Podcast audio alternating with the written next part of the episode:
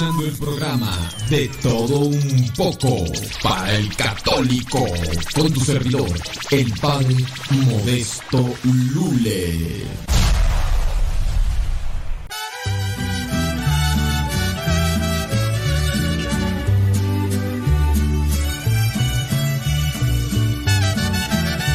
El 13 de mayo la Virgen María bajó de los cielos. Saludos a Leonor.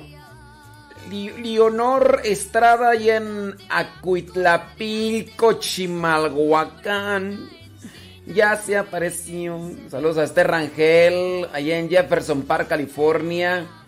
Margarita Esteban desde la Florida. Saludos, dice Sinaí Sánchez desde Oceanside, California. Saludos a Yuri Toribi, Tori- no, Yuri Tobías desde Garland, Texas. Rosalía Sánchez desde Atizapán, gracias. Y son los que alcanzo a ver. Ese rato por ahí dejó un saludo hasta mi primo Saúl. ¡Qué milagro, vale! A los pastorcitos la madre de Dios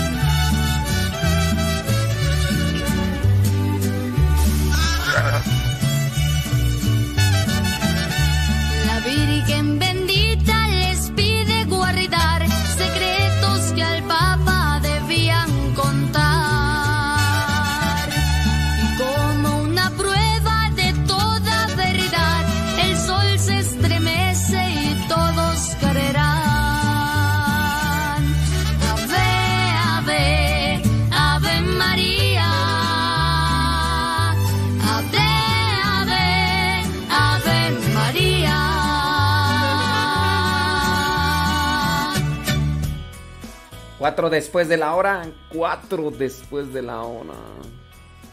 ¿Qué transita por tus venas? ¿Qué pasotes con tus zapatotes? Saludos a Cristian, Rosalía González ahí en Long Beach, California. Saludos a Odalis. Odalis, qué bien que andan por acá, ¿eh? Ey. Saludos, andele. Saludos a George de la Selva y buscas sin encontrar la situación que feliz te hará. No dudes, alza tu mirada, una luz resplandecerá.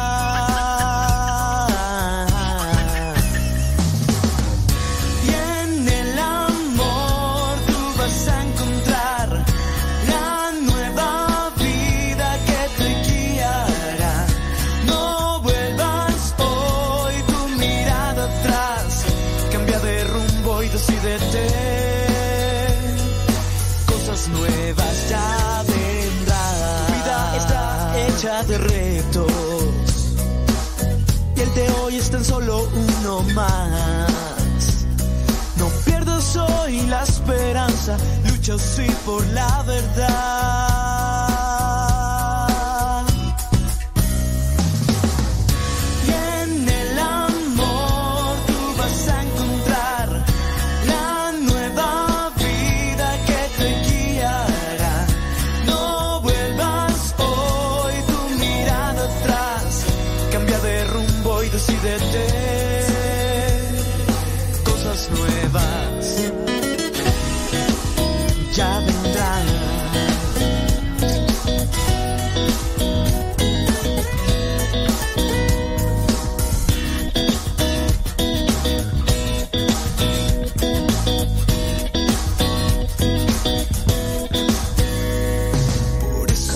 Saludos, dice que ayer fue el día de la enfermera. Ayer fue de la enfermera tú. Elvira Bernal, desde Juárez. Sí, George de la Selva es Jorge. Ándele, ustedes sí saben, hombre. Claro que por supuesto que desde luego que sí. George, George, George de la Selva. La nueva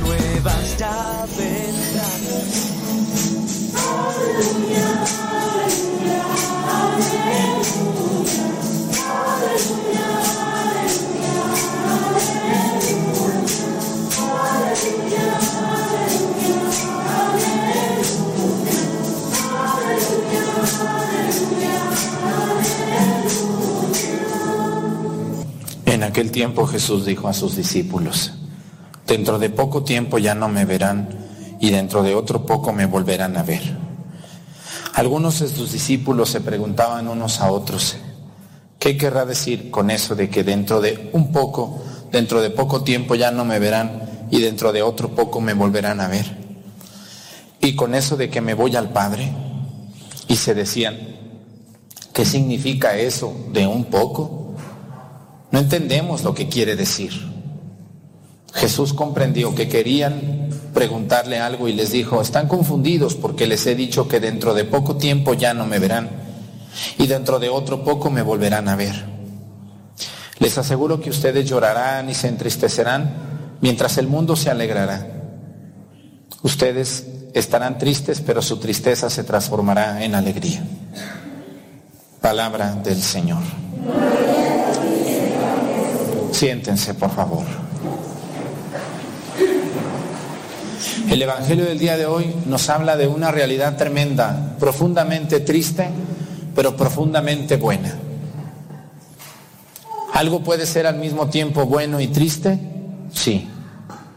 Por ejemplo, cuando uno de sus hijos se casa de ustedes bien, como debe de ser, a ustedes les da mucha tristeza.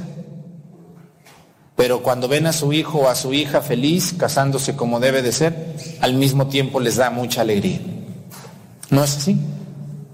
Cuando uno de sus hijos decide irse a Estados Unidos a trabajar, yo creo que no hay madre de este pueblo que no ha llorado. Cuando le dice, mamá, me voy a ir. Yo creo que no hay madre que no llore por un hijo que se va, o padre, también los hombres. Pero al mismo tiempo dices, mi hijo tiene que hacer su vida y si esa es su decisión, me da tristeza y me da gusto al mismo tiempo. Y cuando pasan los años, y los años y los años, y se dan cuenta que su hijo está bien, que se está estableciendo, que está haciendo su casa aquí o allá, pues les da gusto, y al mismo tiempo dicen, bueno, pues lo quiero con todo mi corazón a mi hijo, a mi hija, pero, pero sé que él tiene que hacer su vida. Y es un proceso bien doloroso, terrible, yo creo, para una madre o un padre perder a su hijo de esa manera. Pues hoy el Evangelio habla de eso. Fíjense, dice, San Juan Evangelista dice, ustedes estarán tristes, pero su tristeza se transformará en alegría. ¿Por qué? Cuando Jesús, Jesús muchas veces les dijo a sus apóstoles, dentro de poco ya no me verán. El Hijo del Hombre tiene que resucitar. Destruyan este templo y al tercer día lo reconstruiré.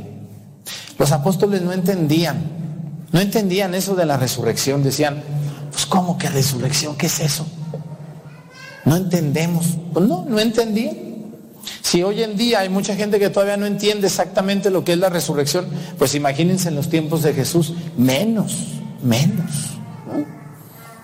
Y algo que sí les quiero decir es que los apóstoles se acostumbraron a Jesús. Como todo mundo nos acostumbramos a una presencia buena. Ustedes se han acostumbrado a su esposo, a su esposa, a su mamá. Se acostumbra uno a un amigo, una amiga con la que uno platica.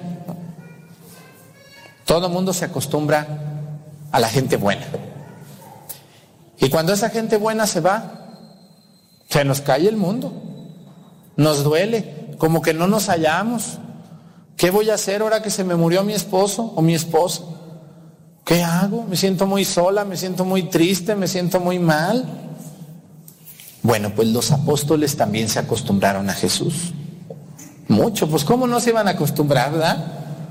¿Cómo no se iban a acostumbrar si a Jesús lo quería la gente? Los invitaban a comer y ellos andaban allí y luego vieron un milagro y vieron otro y otro y ellos eh, emocionados con Jesús.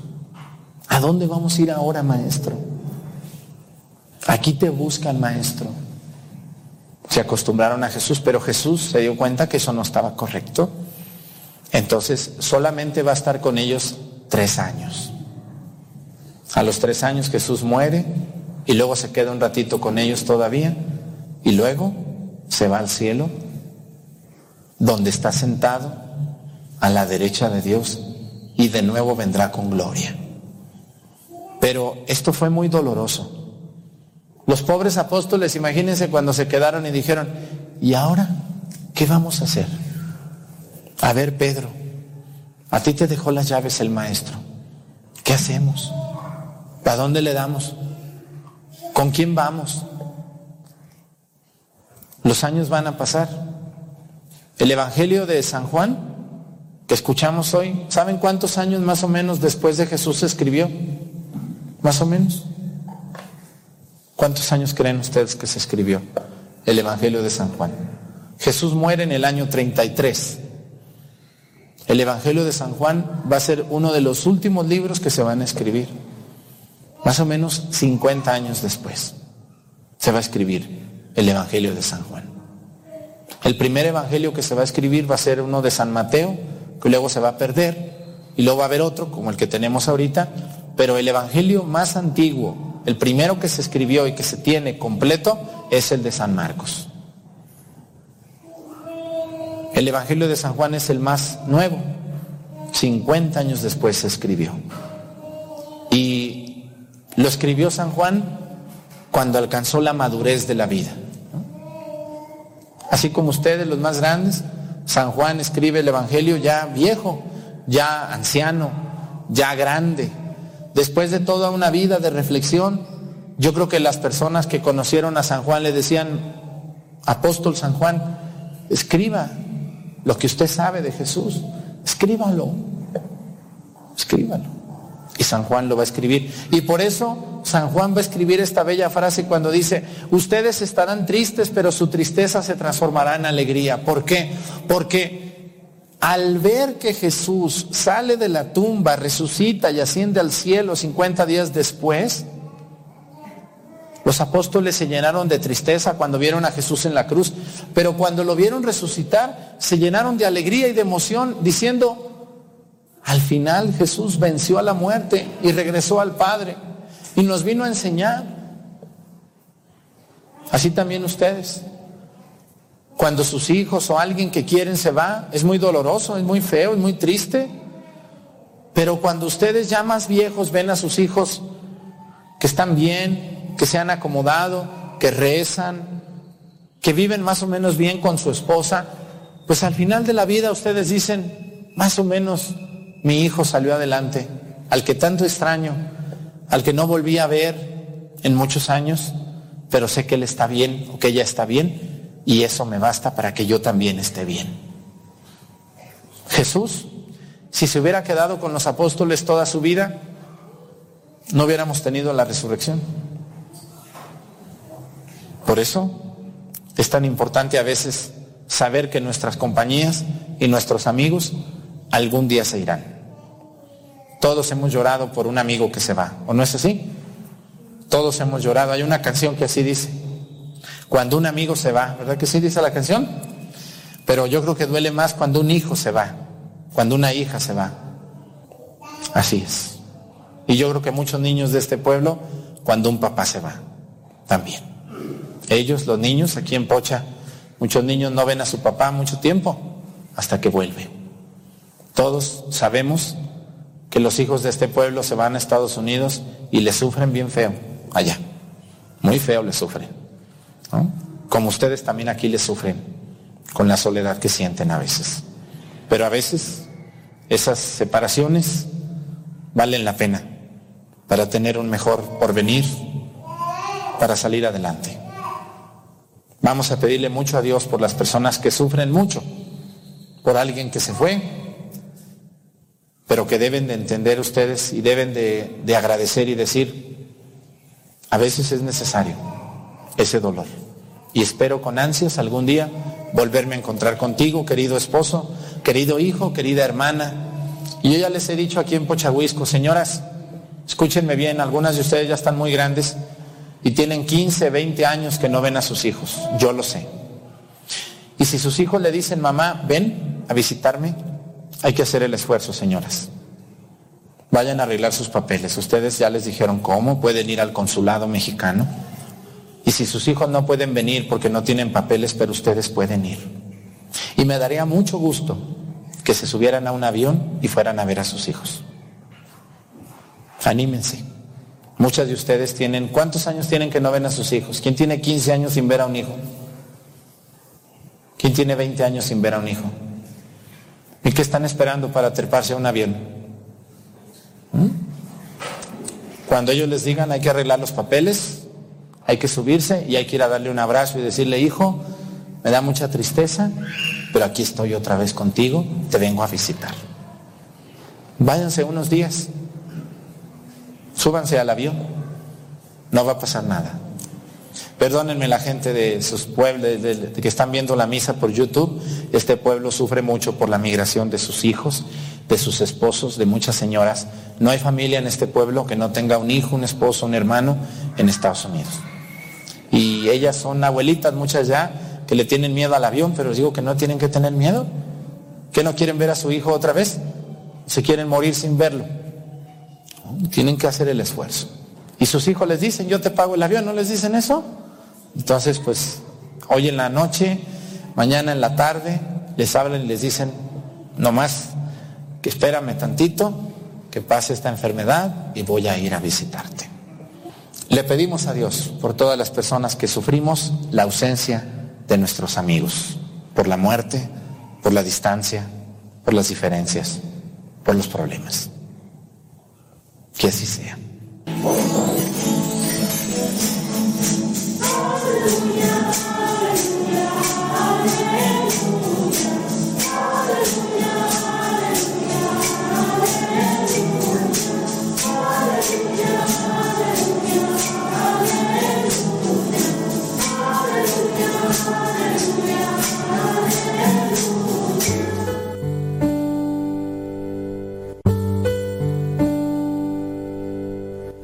23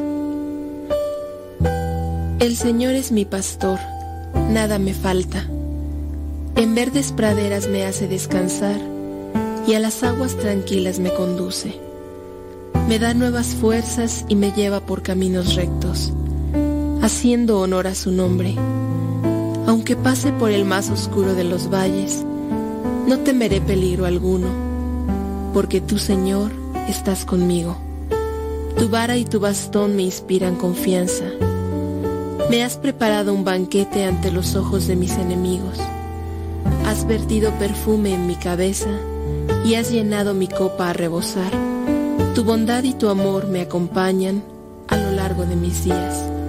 Y en tu casa, oh Señor, por siempre viviré.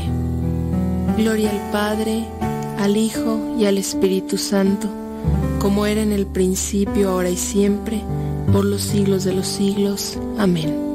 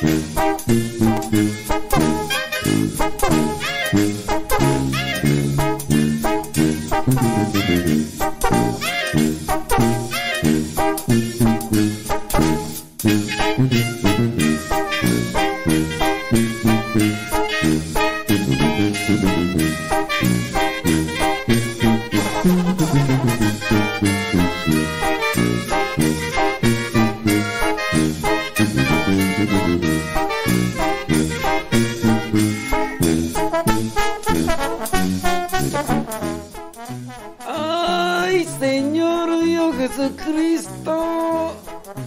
Dicen que, que está haciendo frío. Oye, qué bonito está el clima. Así como que parece que va a llover. El cielo se está nublando. Parece que va a llover. Ay, mamá, me estoy mojando. Tenía ratillo que no salía por ahí a pues a turistear. Ya salí a turistear. Al rato lo van a ver en. Mañana lo van a ver en el diario misionero. ¿A dónde fui? Fui a turistear. Un transporte elegante, cómodo, sobre todo. Y qué barbaridad, qué bárbaro, qué bárbaro. Pero eso será en el nuevo episodio de Diario Misionero. Diario Misionero. Para que. Para que vean de qué de que la masca la iguana. Tun, tun, tun, tun,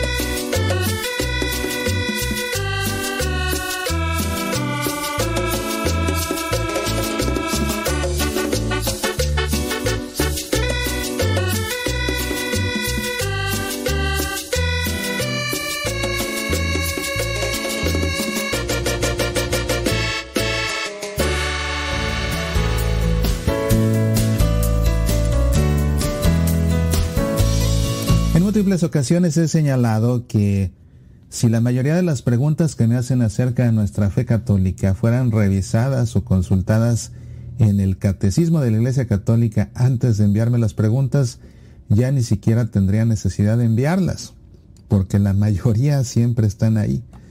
Sucede lo mismo cuando me hacen preguntas acerca de Sagrada Liturgia. Muchos comos acerca de la liturgia están descritos en un documento que es importante para comprender la Santa Misa la instrucción general del misal romano. A esto además, por supuesto, de las rúbricas que aparecen en el misal mismo. Estas rúbricas, estas notas en tinta roja, son indicaciones de cómo se va celebrando la Santa Misa. Ahí están prescritos los movimientos, los gestos, las posturas. ¿Quién dice qué?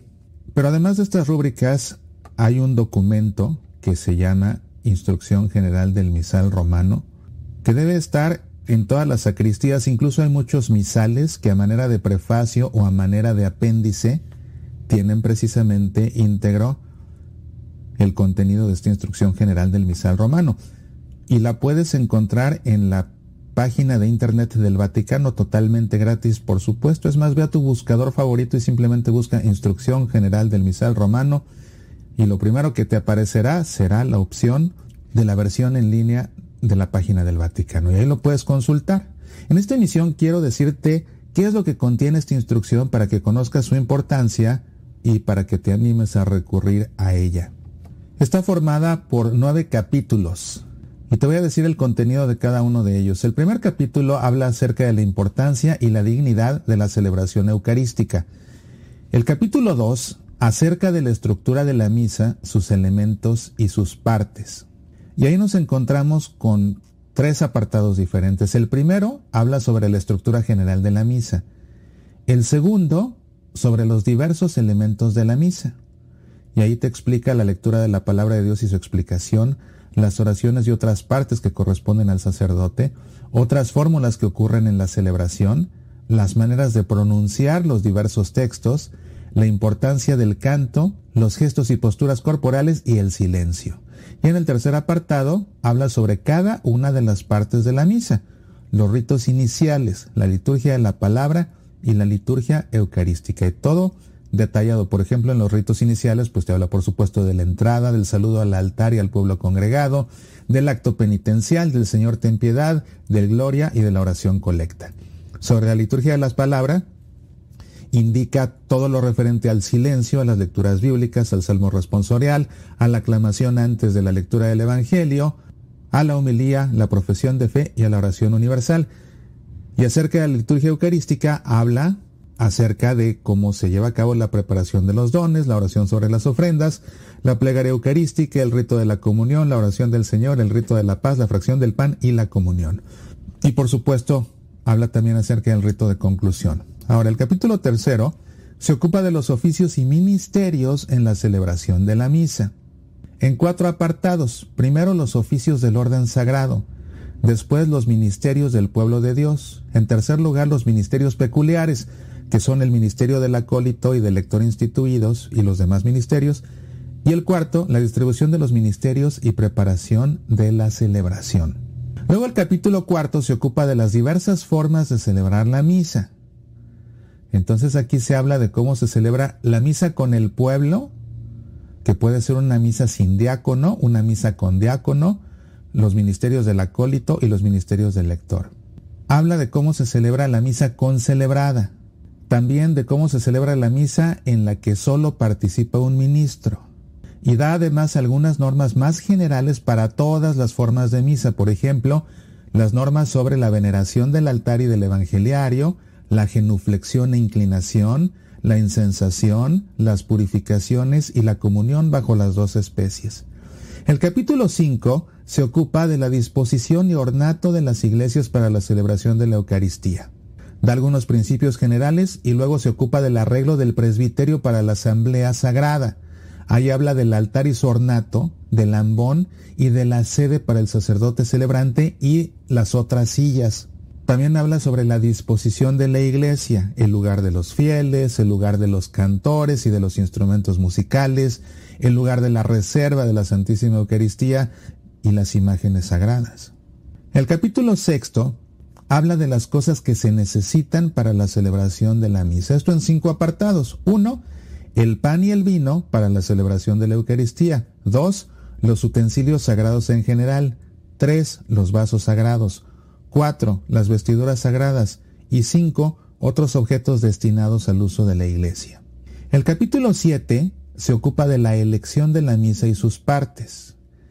Ahí habla de cómo se elige una misa y de cuáles son las partes elegibles de la misa, por ejemplo, las lecturas, las oraciones, la plegaria eucarística y el canto. El capítulo octavo se ocupa de las misas y oraciones por diversas necesidades y las misas de difuntos. Y por último, el capítulo 9 habla acerca de las adaptaciones que corresponden a los obispos y a las conferencias de los obispos. Basta con que leas toda esta instrucción para que tu comprensión de la Santa Misa la lleves a otro nivel. Basta con que la leas. Ahora, si la estudias, pues no se diga. En verdad recurre a este documento, aunque no seas sacristán, aunque no estés ayudando en la liturgia de tu Santa Misa, como católico tienes que comprender cómo se celebra la misa, porque mientras mejor la comprendas, vas a poder celebrarla mejor y tu experiencia de Dios va a ser más plena. Entonces, esta instrucción general del misal romano es un documento que todos los católicos deberíamos estudiar, deberíamos estudiar, y ahí está.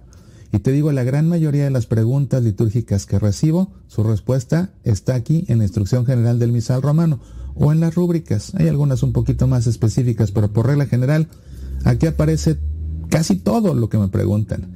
En verdad, estudia esta instrucción, verás que tu comprensión de la misa será mucho, mucho, mucho, mucho, mucho más detallada y en consecuencia tu participación en la misa será mucho más plena.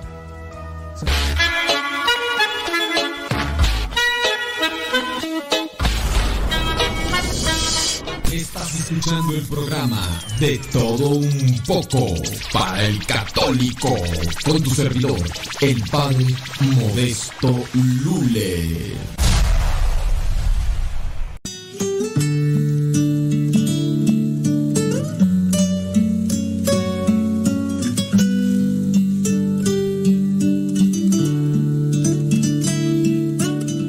Saludo muy cordial, hermanos y radioescuchas del programa Lo que Dios ha unido con Pati y Paco. Mi nombre es Rocío, les saludo desde Seattle, Washington.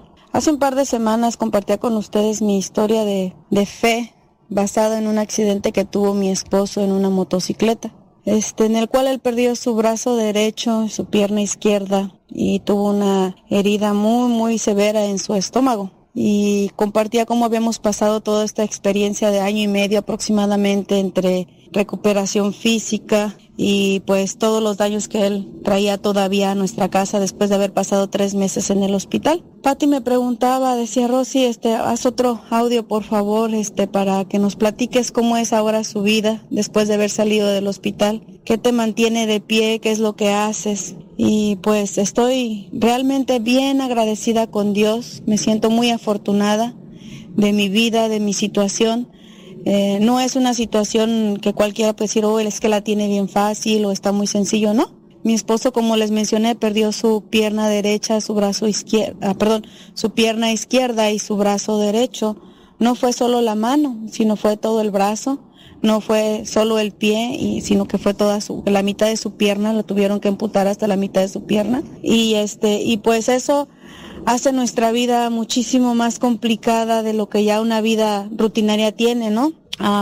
él era el único sustento económico de nuestra casa y pues ahora ya no lo es. Él ah, ya no tiene heridas físicas, pero obviamente estamos ahora en una etapa de heridas emocionales, donde en ocasiones estamos en terapia intensiva porque se pone la situación muy difícil y donde a veces tenemos una paz y una tranquilidad que solo Dios nos la da, ¿no? Entonces, este, uh, yo ahora me he, tenido que ser ahora el sustento de mi casa económico. Uh, tengo ahora, gracias a Dios y a su misericordia, un trabajo. Uh, también pues tengo que llegar y hacer comida, limpiar mi casa, darle apoyo emocional a mi esposo, apoyo, apoyo emocional a una hija que tenemos de 10 años, apoyo emocional a mi hijo de 21 años que nos apoya aquí en la casa él. Entonces, este, es una tarea bien, bien ardua, ¿no? Porque Ah, antes yo solamente era quien proveía ah, pues la estabilidad en mi casa con mis hijos, con o con nuestros hijos, este con la casa, los quehaceres, atender, este ponerle lonche a mi esposo, todo lo que ah, yo consideraba que era bueno hacer como ama de casa, ¿no?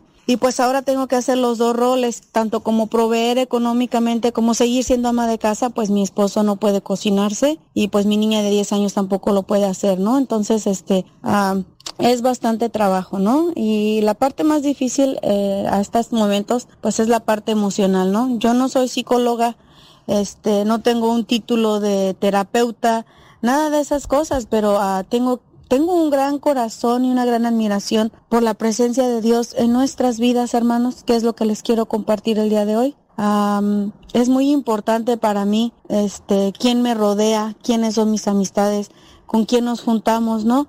Porque ah, yo recuerdo que mi madre me decía desde chiquita, con quien te juntes, eso vas a terminar haciendo. Ah, siempre hemos sido muy selectivos con mi esposo. Gracias a Dios, él es un hombre de mucha fe. Desde el principio de nuestro matrimonio quiso que asistiéramos a grupos de iglesia, que estuviéramos enrolados en actividades de la iglesia, porque él quería que nuestro matrimonio pues fuera un matrimonio de iglesia. ¿Por qué de iglesia?